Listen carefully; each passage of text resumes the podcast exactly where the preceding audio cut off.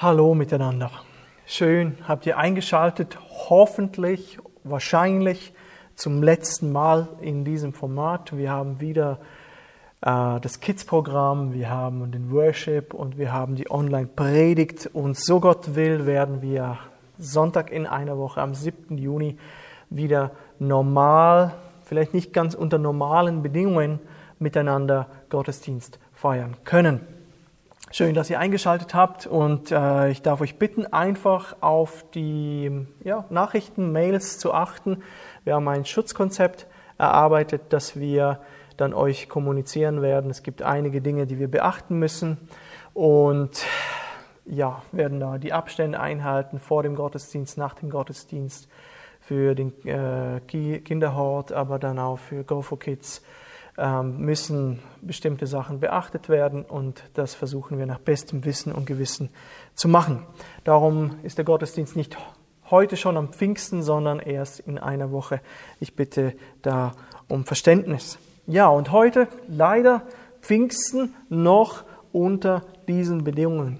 Bedingungen. Das heutige Thema heißt eine geisterfüllte Gemeinde. Und bevor wir den Text lesen in der Apostelgeschichte 2, die Verse 42 bis 47, möchte ich einfach äh, kurz einfach rekapitulieren, in, in welchem Kontext unser Text eingebettet ist. Denn wir sprechen hier immerhin in der Apostelgeschichte 2, und ich denke, äh, eine Pfingstgemeinde wie der unseren sollte das bekannt sein, geht es dort um die Ausgießung des Heiligen Geistes und es ist die Geburtsstunde der Gemeinde. Predigte hier Petrus kurz äh, davor noch eine ähm, starke Botschaft, erfüllt wiederum vom Heiligen Geist und in der Mitte von dieser Botschaft war Jesus Christus.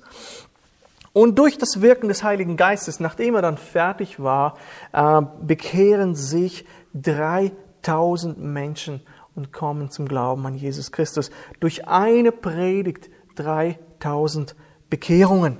Und Petrus berichtet hier in seiner Predigt, wie die Prophezeiung zum Beispiel erfüllt wurde, dass dieser, im Buch Joel steht davon geschrieben, dass dieser Heilige, wie dieser Heilige Geist verheißen wird und dann auch ausgegossen werden sollte. Jesus sprach davon, dass er diesen Heiligen Geist senden wird und nun ist es geschehen. Zum Beispiel berichtet Petrus davon in Vers 16.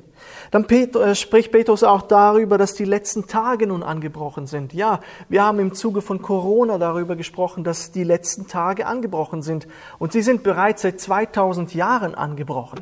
Denn die Auferstehung Jesu, das Kommen des Heiligen Geistes, die Geburtsstunde der Gemeinde, da die Bibel spricht von den letzten Tagen und auch hier Petrus spricht von den letzten Tagen, Johannes sogar in seinem Brief von der letzten Stunde, die jetzt nun angebrochen sind. Und dann anschließend zeigt Petrus auf, dass nun jeder persönlich Gott kennenlernen kann und auch die Botschaft von ihm, von Jesus selbst weitergeben kann.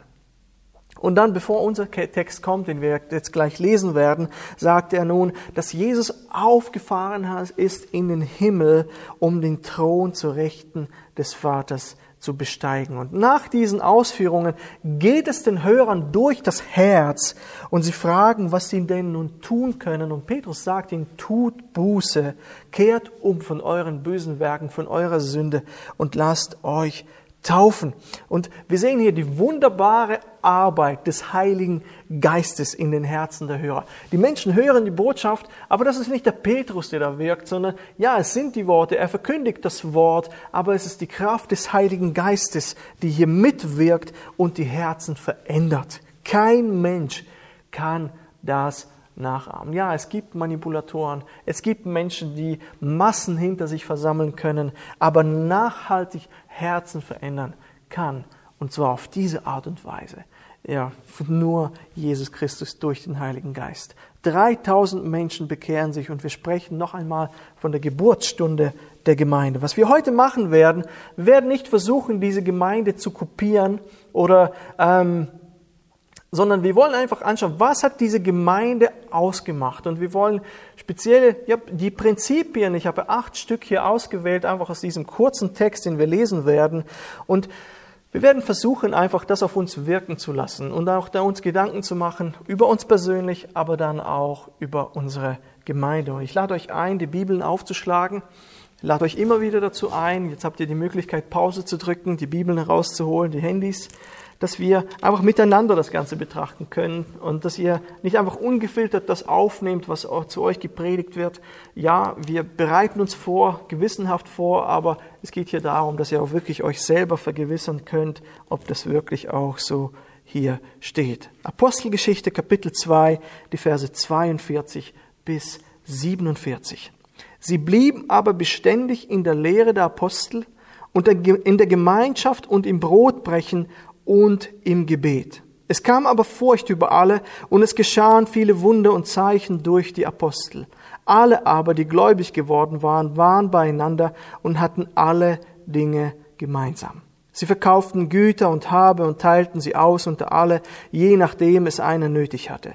Und sie waren täglich einmütig beieinander im Tempel und brachen das Brot hier und dort in den Häusern, hielten die Mahlzeit mit Freude und lauterem Herzen und lobten Gott und fanden Wohlwollen beim ganzen Volk.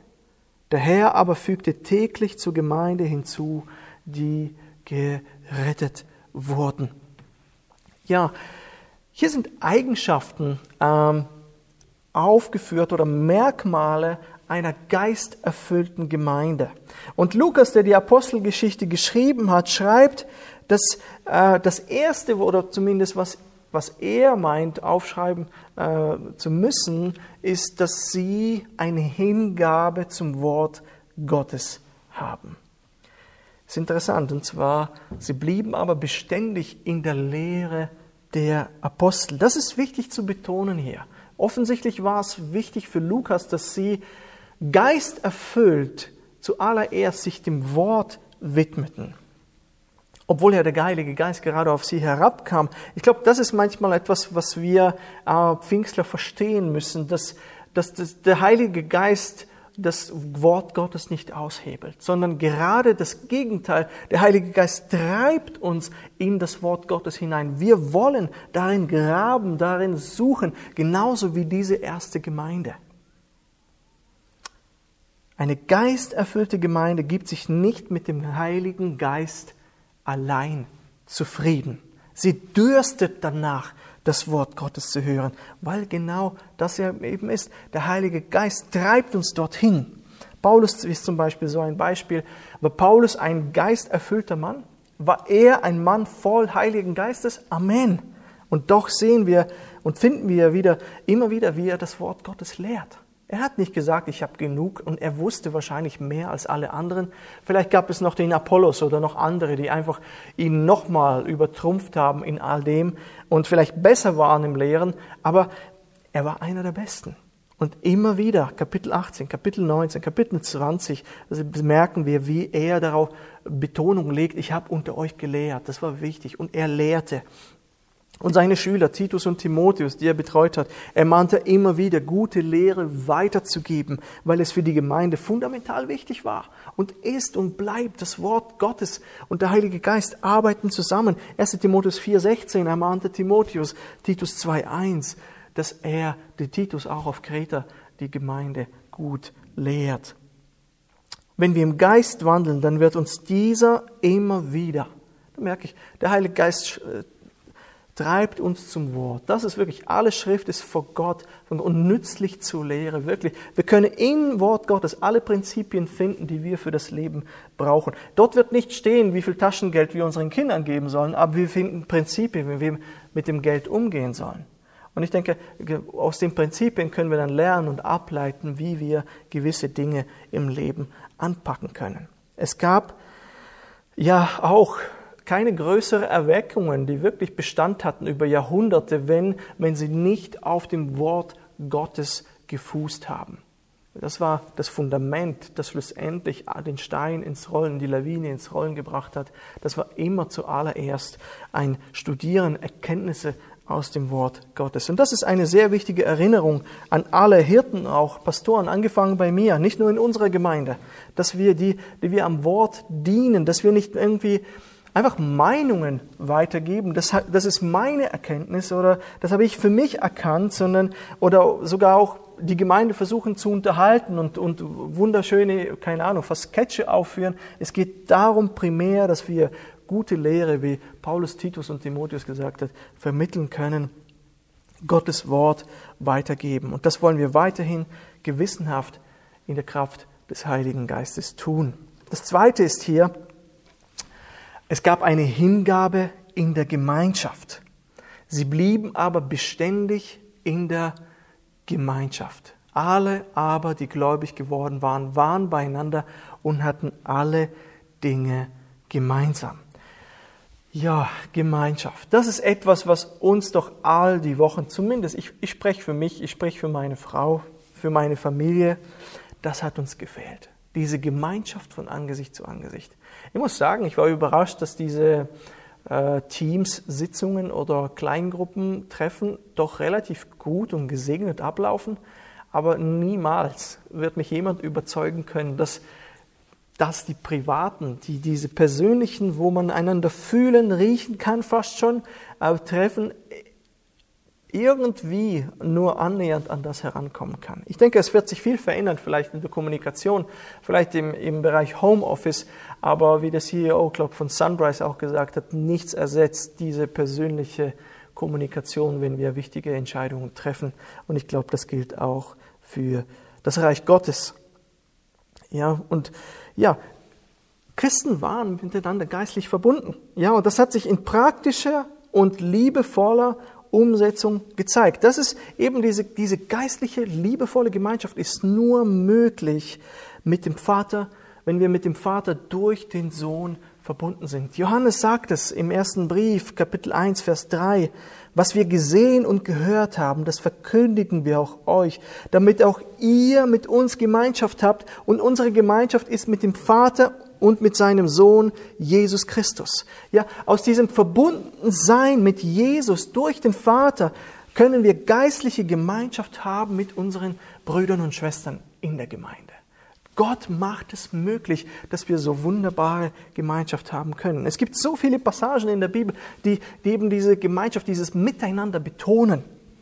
Das Wort Gottes zum Beispiel ruft uns dazu auf, und das haben wir im Gemeindeentdeckenkurs wie ergänzt, um zu zeigen, hey Leute, schaut mal hier, die Vision, ein bisschen ein, ein, ein, ein Augenöffner, was dich in der Gemeinde alles erwartet. Das nimmt dich auch in die Verantwortung und auch in die Pflicht. Aber hey, all das darf auch dir dienen.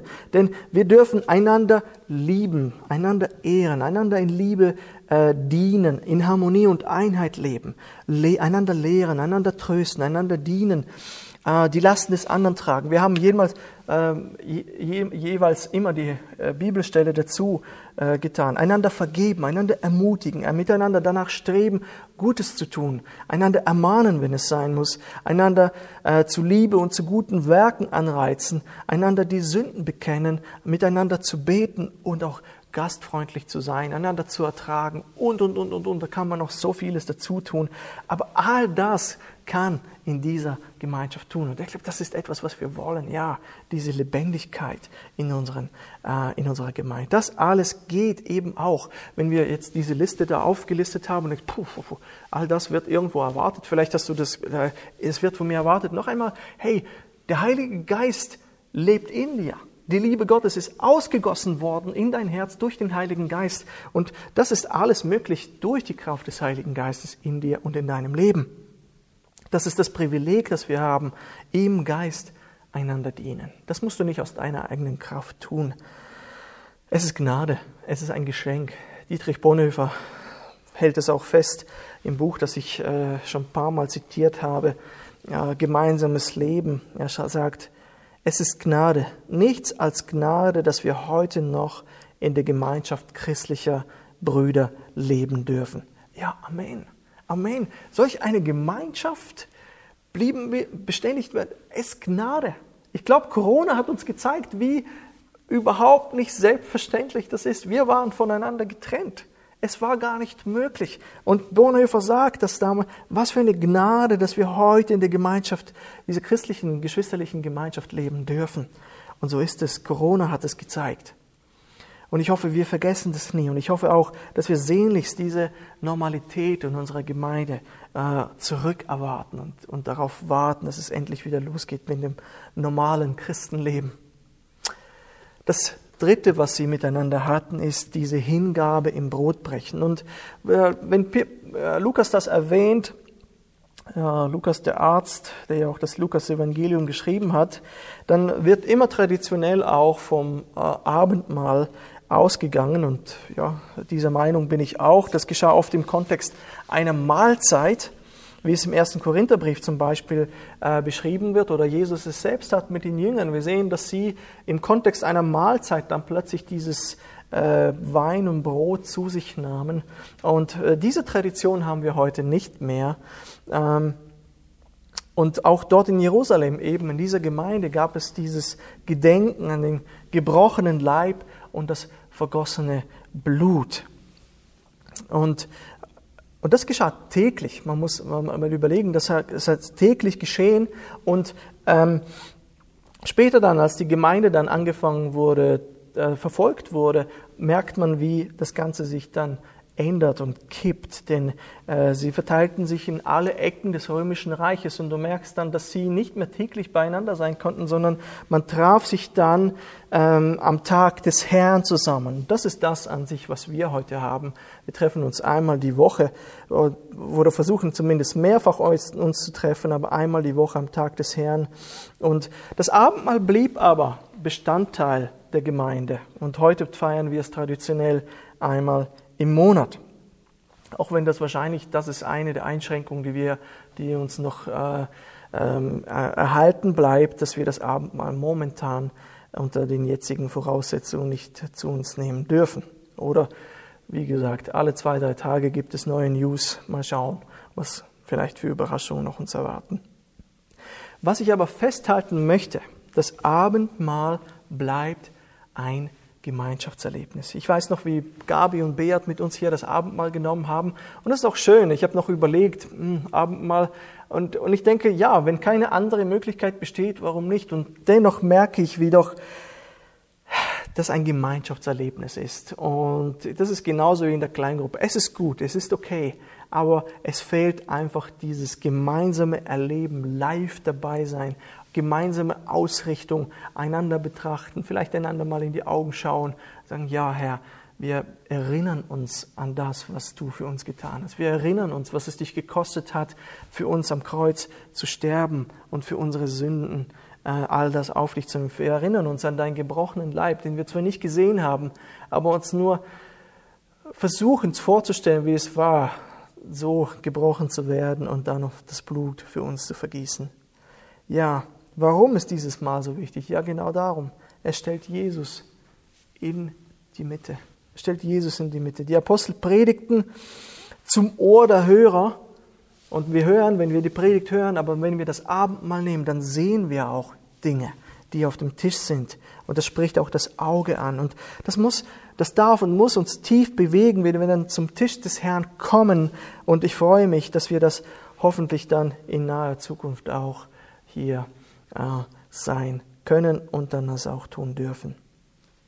Das Abendmahl war ein Bestandteil dieser Gemeinde. Das vierte ist, es gab eine Hingabe im Gebet. Sie blieben aber beständig im Brotbrechen und dann im Gebet. Ja, die Gemeinde in der Apostelgeschichte zeichnet sich aus, dass es eine betende Gemeinde aus, äh, war. Zum Beispiel Apostelgeschichte Kapitel 4, Kapitel 12, Kapitel 13. Wir merken auch, dass die Apostel selbst äh, sich Zeit genommen haben für das Gebet. Sie waren Beter. Ja, und ich, und ich merke, sie, sie mussten sich wirklich die Zeit freischaufeln und, und wirklich ihr zum Teil Zeit auslagern. Und das, ist, das dient mir auch als Vorbild, dass ich nicht zu sehr versinke in, in, in irgendwelchen Dingen, aber dass vor allem in der Woche Zeit für Gebet und für, für Gebet für die Gemeinde übrig bleibt. Das Gebet darf und muss der Atem der Gemeinde und jedes einzelnen Gliedes sein. Ja, sie kamen zusammen und beteten. Und wir werden, und jetzt kommt die Einladung, nächste Woche Donnerstag, hoffentlich auch wiederum zum letzten Mal online uns treffen zum Gemeindegebet am Donnerstag um 20 Uhr. Sei herzlich äh, dazu eingeladen. Ähm, du kannst live dich dazuschalten. Die Premiere wird aufgeschaltet und das ist auch eine Art Live-Erlebnis, weil ich schalte auch ein um 20 Uhr. Es ist zwar eine aufgezeichnete Botschaft, aber dennoch sieht man dann, es sind 9, 10, 15 Personen live dabei. Ich weiß nicht einmal, wer das ist, aber es ist schön zu wissen, dass wir gemeinsam gerade den Input hören und dann auch zusammen beten können. Wenn wir diese Stellen anschauen, und nicht nur hier, sondern die ich kurz zitiert habe, dann merkt man, eine gesunde Gemeinde ist auch eine betende, betende Gemeinde. Es, es geht nicht anders. Diese frühen Kirchen war, hatten gar nichts, muss man einfach festhalten. Sie waren materiell bettelarm, ja, die Jerusalemer Gemeinde, und von, über die sprechen wir jetzt gerade, war so arm, dass Paulus sogar Geld gesammelt, es wurde Geld gesammelt für diese Gemeinde. Sie hatten nichts, aber was sie hatten, war der Heilige Geist. Ja, und das ließ sie nicht davon abhalten, die Welt zu prägen und zu verändern. Diese Menschen hatten nichts und sie hatten doch alles. Sie hatten die, das Wort, sie hatten die Lehre, sie hatten diese Gemeinschaft und sie hatten dieses diese Zeiten des Gebets, und, und das ist gewaltig, sie wirklich, sie veränderten die Welt dadurch. Und Geschwister, dürfen wir nicht vergessen, dass nicht die Räumlichkeiten ähm, die Welt verändern, sondern wirklich unsere Haltung, unsere Beziehung zum Herrn, unser würdiger Lebenswandel. In letzter Zeit höre ich immer wieder, dass die Gemeinden wachsen, die modern sind. Und ich kann euch sagen, ich bin nicht gegen Modernisierung der Räumlichkeiten, ich bin nicht gegen Modernisierung der Technik, vielleicht auch des Predigtstils, wenn es das Wort Gottes nicht verfälscht. Aber wenn das die Gemeinden zum Wachsen, dass, dass einfach sie moderner werden äußerlich, das ist ein trauriges Statement. Diese Gemeinde wuchs, weil sie betete, weil sie betete. Ja, und ich denke, dass sie hatten nicht viel, aber sie hatten eben diese himmlischen Ressourcen keine materiellen, aber himmlischen Ressourcen und diese haben sie in ihren Gebetszeiten voll ausgeschöpft. Das fünfte ist, sie hatten eine Hingabe im Geben, besonders innerhalb der Gemeinde. Ja, das ist schön hier zu sehen, was Lukas hier auch beobachtet hat, war diese ausgelebte äh, Gemeinschaft, von der wir schon gesprochen haben. Und dann wirklich gingen sie sogar so weit, alles zu verkaufen, Güter und Habe, und teilten sie aus unter alle, je nachdem es einer nötig hatte.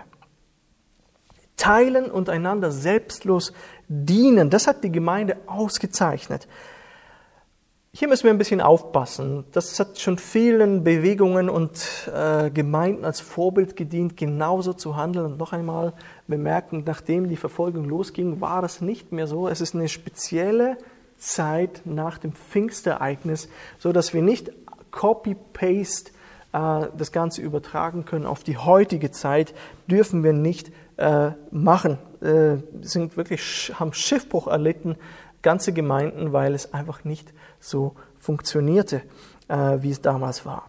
Und ich glaube, das war wirklich für die Zeit damals solch eine, eine, eine, ein Zeitfenster, würde ich sagen. Aber die Bibel äh, lehrt auch hier nicht den Kommunismus. Das heißt, verkauft alles und dann teilt es alles untereinander auf. Das geht auch nicht. Ja? Die Bibel lehrt nicht solche Dinge wie den Kommunismus, aber sie lehrt radikale Großzügigkeit. Ja, Amen. Das ist wirklich, wenn man den Kontext der gesamten Schrift betrachtet, dann lehrt die Schrift radikale Großzügigkeit. Diese Leute hier haben eine neue Sicht auf Besitz bekommen. Das heißt nicht, dass sie alles verkauft haben, und, aber sie haben sich gesagt, wir wollen uns nicht an das Zeug hängen. Wenn unsere Geschwister es brauchen, so wollen wir in Liebe aushelfen. Ja? Je nachdem es einer nötig hatte. Das heißt nicht, dass sie sofort, keine Ahnung, ihn zu einem Millionär gemacht haben. Und wenn jemand Hilfe gebraucht hat, so haben sie man geholfen. Man hatte ein Auge für das Bedürfnis des Nächsten. Und das finde ich wunderschön, einfach ein offenes Auge für die Not des anderen. Das kann sogar geistlich sein, das muss nicht unbedingt immer materiell sein. Aber ich denke, eine Gemeinde, die, die danach schaut, wie geht's dem Bruder, der Schwester? Äh, und äh, wie kann ich helfen? Wie kann ich helfen eventuell? Das ist wirklich eine tolle äh, Haltung. Und das ist auch der Aufmerksamkeit der Außenstehenden dann auch nicht entgangen. Ähm, sie machten alles freiwillig. Ähm, das war damals ungewöhnlich, das ist, glaube ich, auch heute ungewöhnlich. Stellt euch vor, der ähm, Bundesrat würde sagen, so, wir haben eine neue Idee, die wir verabschieden und das wird wahrscheinlich nicht einmal durchkommen in der Schweiz. Aber die Idee ist, 2021 gibt es eine freiwillige Einkommensteuer. Jeder zahlt so viel, wie es ihm auf dem Herzen liegt und wir werden dann unseren Bedarf wahrscheinlich decken, den wir brauchen. Und man kann sich denken, wie gut es funktionieren würde. Und ehrlich gesagt würde ich, wahrscheinlich wäre die Schweiz noch eher eines der Länder, wo es noch am ehesten funktionieren könnte. Aber selbst bei uns würde es doch ein Loch im Budget haben. Denn es würde immer noch genug Leute, würden sich genug noch Leute finden, die dann äh, irgendwie Besseres zu tun hätten und dann plötzlich genug Gründe finden würden, um einfach nichts zu geben. Und wir hätten ein Loch im Budget.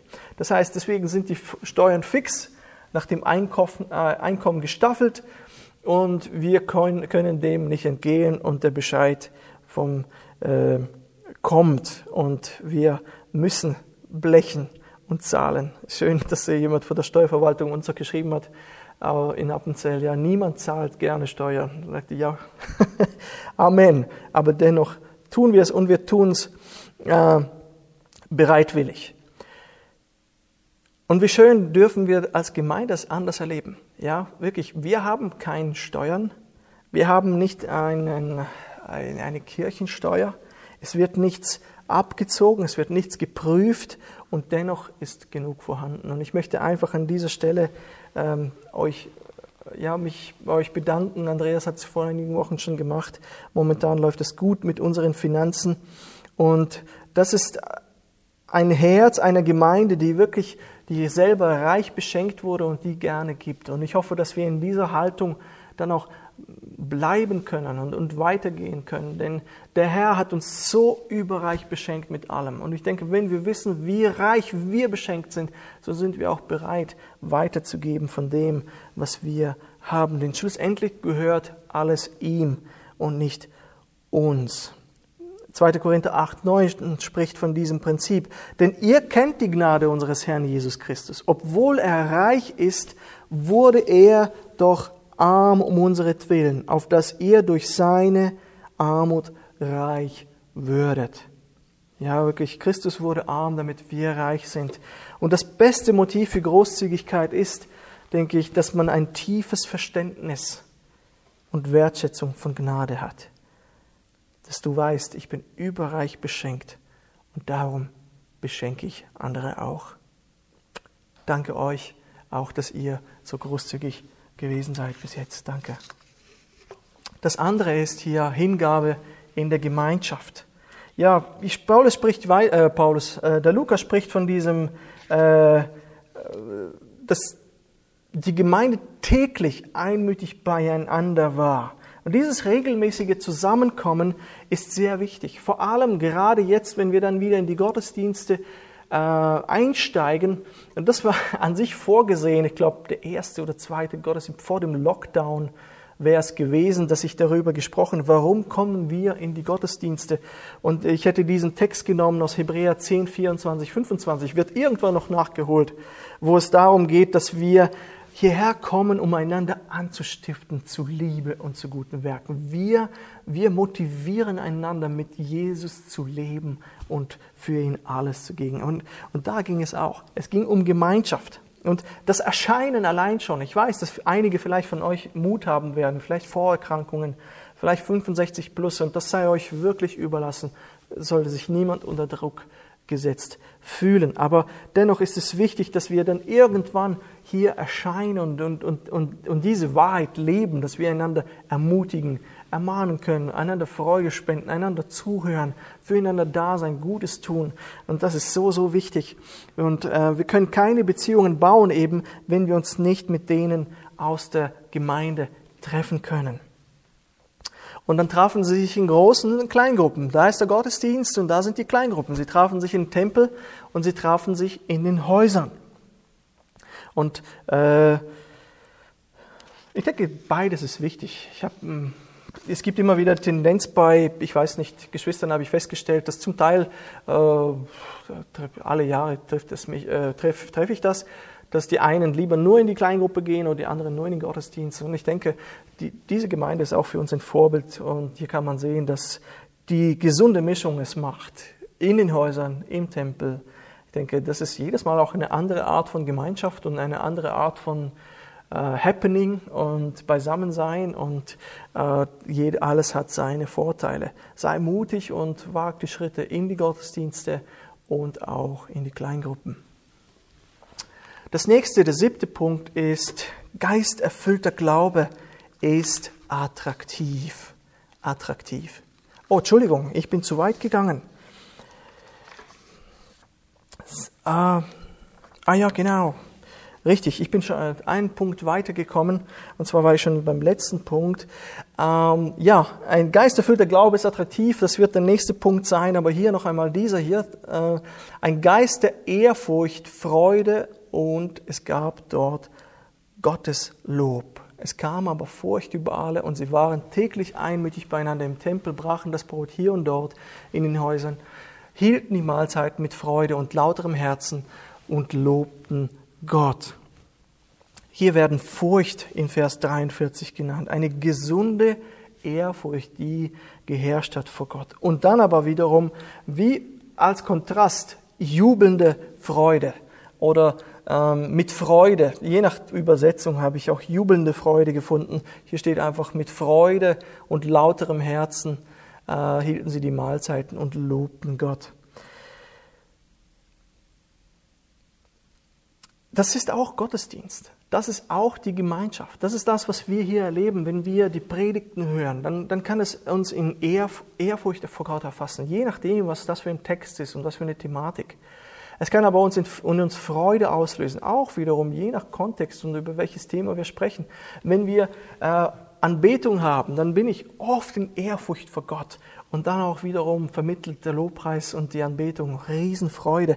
Ich denke, es braucht diese Mischung in der Gemeinde, nicht einfach nur happy clappy und oder nur ernste Lieder. Und ich habe irgendwie, ich war in Gemeinden, wo ich beides erlebt habe, wo es ich, ich äh, weiß noch aus den russlanddeutschen Gemeinden und ich konnte das nachvollziehen. Es waren oft recht traurige Lieder, weil man auch zum Teil kulturell das so war und auch man aus der Verfolgung kam. Aber es fehlte ein Stück weit die Freude.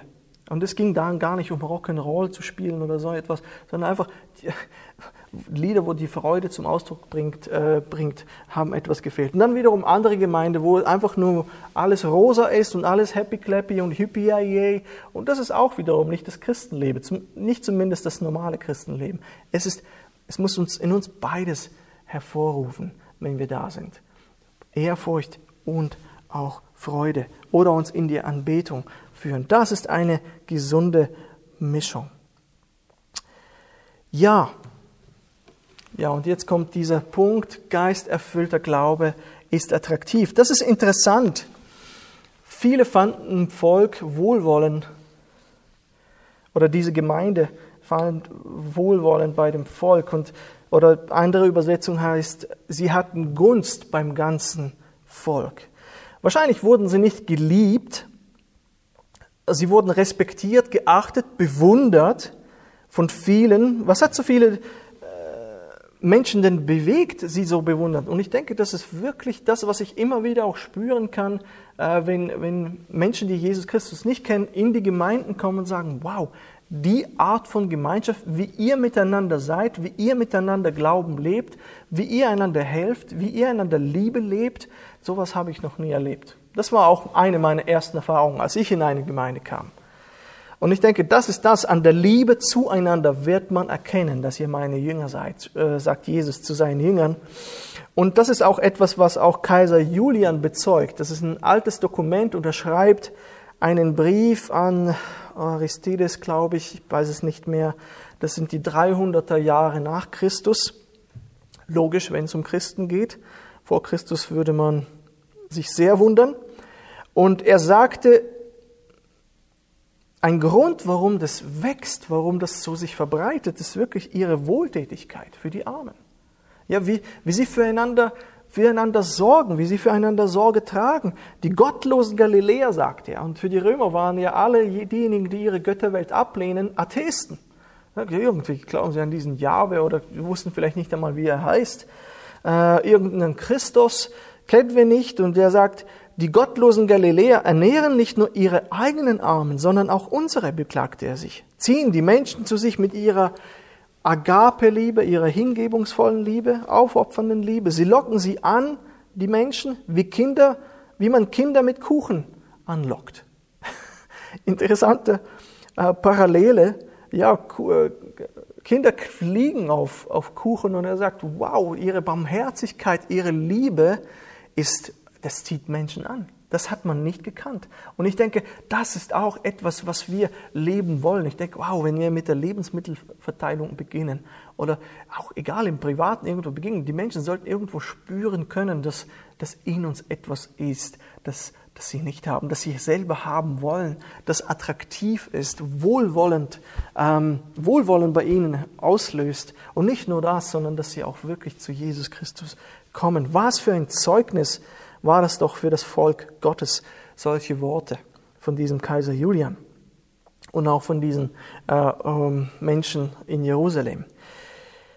Und ich denke, das ist wichtig. Unsere Welt, unsere gefallene Welt muss den Unterschied sehen, spüren, muss, die Welt muss sehen, wie, Christ, wie Christen leben, den Unterschied machen auf eine natürliche, geistgeleitete, geisterfüllt Vorleben Weise. So ist der Glaube attraktiv. Und noch ganz kurz, Punkt 9. Es gab eine Hingabe hin zur Evangelisation. Ja, attraktiv sein, attraktiv leben. Und hier liest man, der Herr aber fügte täglich zur Gemeinde hinzu, die gerettet wurden. Ja, wie wurden die Leute zur Gemeinde hinzugefügt? Hier steht's. Der Herr fügte täglich zur Gemeinde. Es war der Herr, der Urheber des Ganzen. Das heißt, wenn Menschen zu uns kommen, wenn sie zum Glauben kommen, dann ist es immer der Herr, der sie zu uns geführt hat und sie bekehrt hat. Aber der Herr benutzt immer Mittel und das bedeutet in der Apostelgeschichte eine treue Evangelisation hier, die geschehen ist, seitens seiner Kinder. Sie brachten den Christus in die anderen Häuser. Sie, sie, sie dienten den Menschen, sie waren für sie da. Es war attraktiv und das bewirkte etwas und der Heilige Geist konnte diese Menschen ansprechen. Eine gesunde Gemeinde wird Außenstehende immer auf dem Herzen haben. Und sie werden ihren Freunden, Nachbarn, Mitarbeitern, heißt es in einem Kommentar, mutig und mitfühlend das Evangelium verkünden. Die frühe Kirche hat das Evangelium mit Begeisterung in ihren Netzwerken kommuniziert und der Herr hat mächtig durch ihr beständiges Zeugnis gearbeitet. Ja, Bleiben wir hier stehen. Diese neun Punkte für zehn hat es nicht ganz gereicht. Ich möchte einfach euch noch, bevor ich bete, diese zehn Fragen mit auf den Weg geben.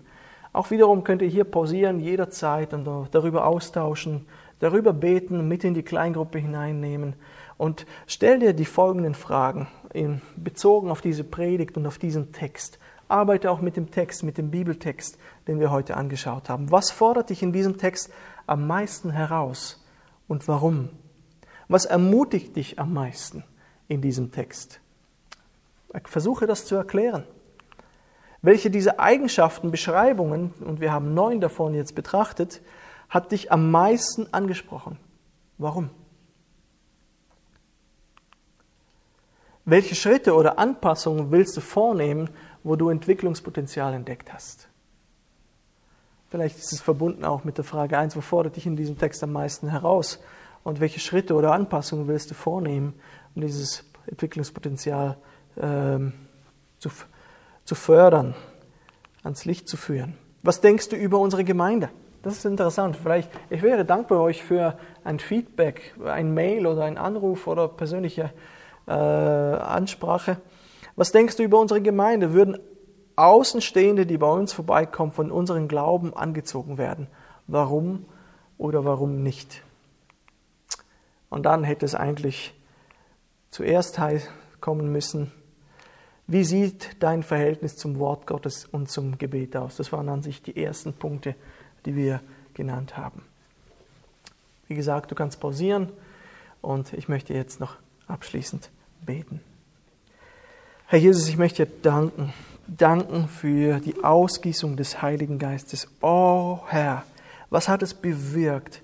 Was hat es bewirkt und bewegt in diesen Menschen? Sie haben sich gestürzt in die Lehre der Apostel, in die Gemeinschaft, ins Brotbrechen, Abendmahl miteinander nehmen und in das Gebet. Sie hatten eine gesunde Ehrfurcht. Sie sahen Wunder und Zeichen der Apostel. Ähm, sie hatten Freude. Sie waren voll Anbetung. Sie dienten Menschen. Sie ähm, dienten einander. Sie halfen nicht nur der Gemeinde, sondern auch den außenstehenden Menschen. Herr Jesus, du hast so viel bewirkt und getan. Und Herr, wir wollen das nicht alles copy-paste kopieren, das ist die Gemeinde in Jerusalem, aber diese Prinzipien, Herr, möchte ich als Pastor unserer Gemeinde wahrnehmen. Ich möchte sie leben und ich möchte, dass unsere Gemeinde das lebt.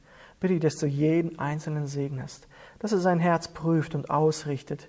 Und wir müssen hier nicht allein das alles bewältigen. Die Kraft des Heiligen Geistes soll uns treiben. Und wir wollen anfangen, wirklich Dinge zu bewegen im Reich Gottes. Beweg du auch uns. Schenk du uns Glauben, wo uns Glauben fehlt. Schenk uns Kraft, wo uns Kraft fehlt. Schenk uns äh, Vertrauen, wo uns Vertrauen fehlt. Bitte hilf uns wirklich so zu sein und würdig deines Evangeliums zu wandeln, so wie du es von uns erwartest. Danke, Jesus. Halleluja.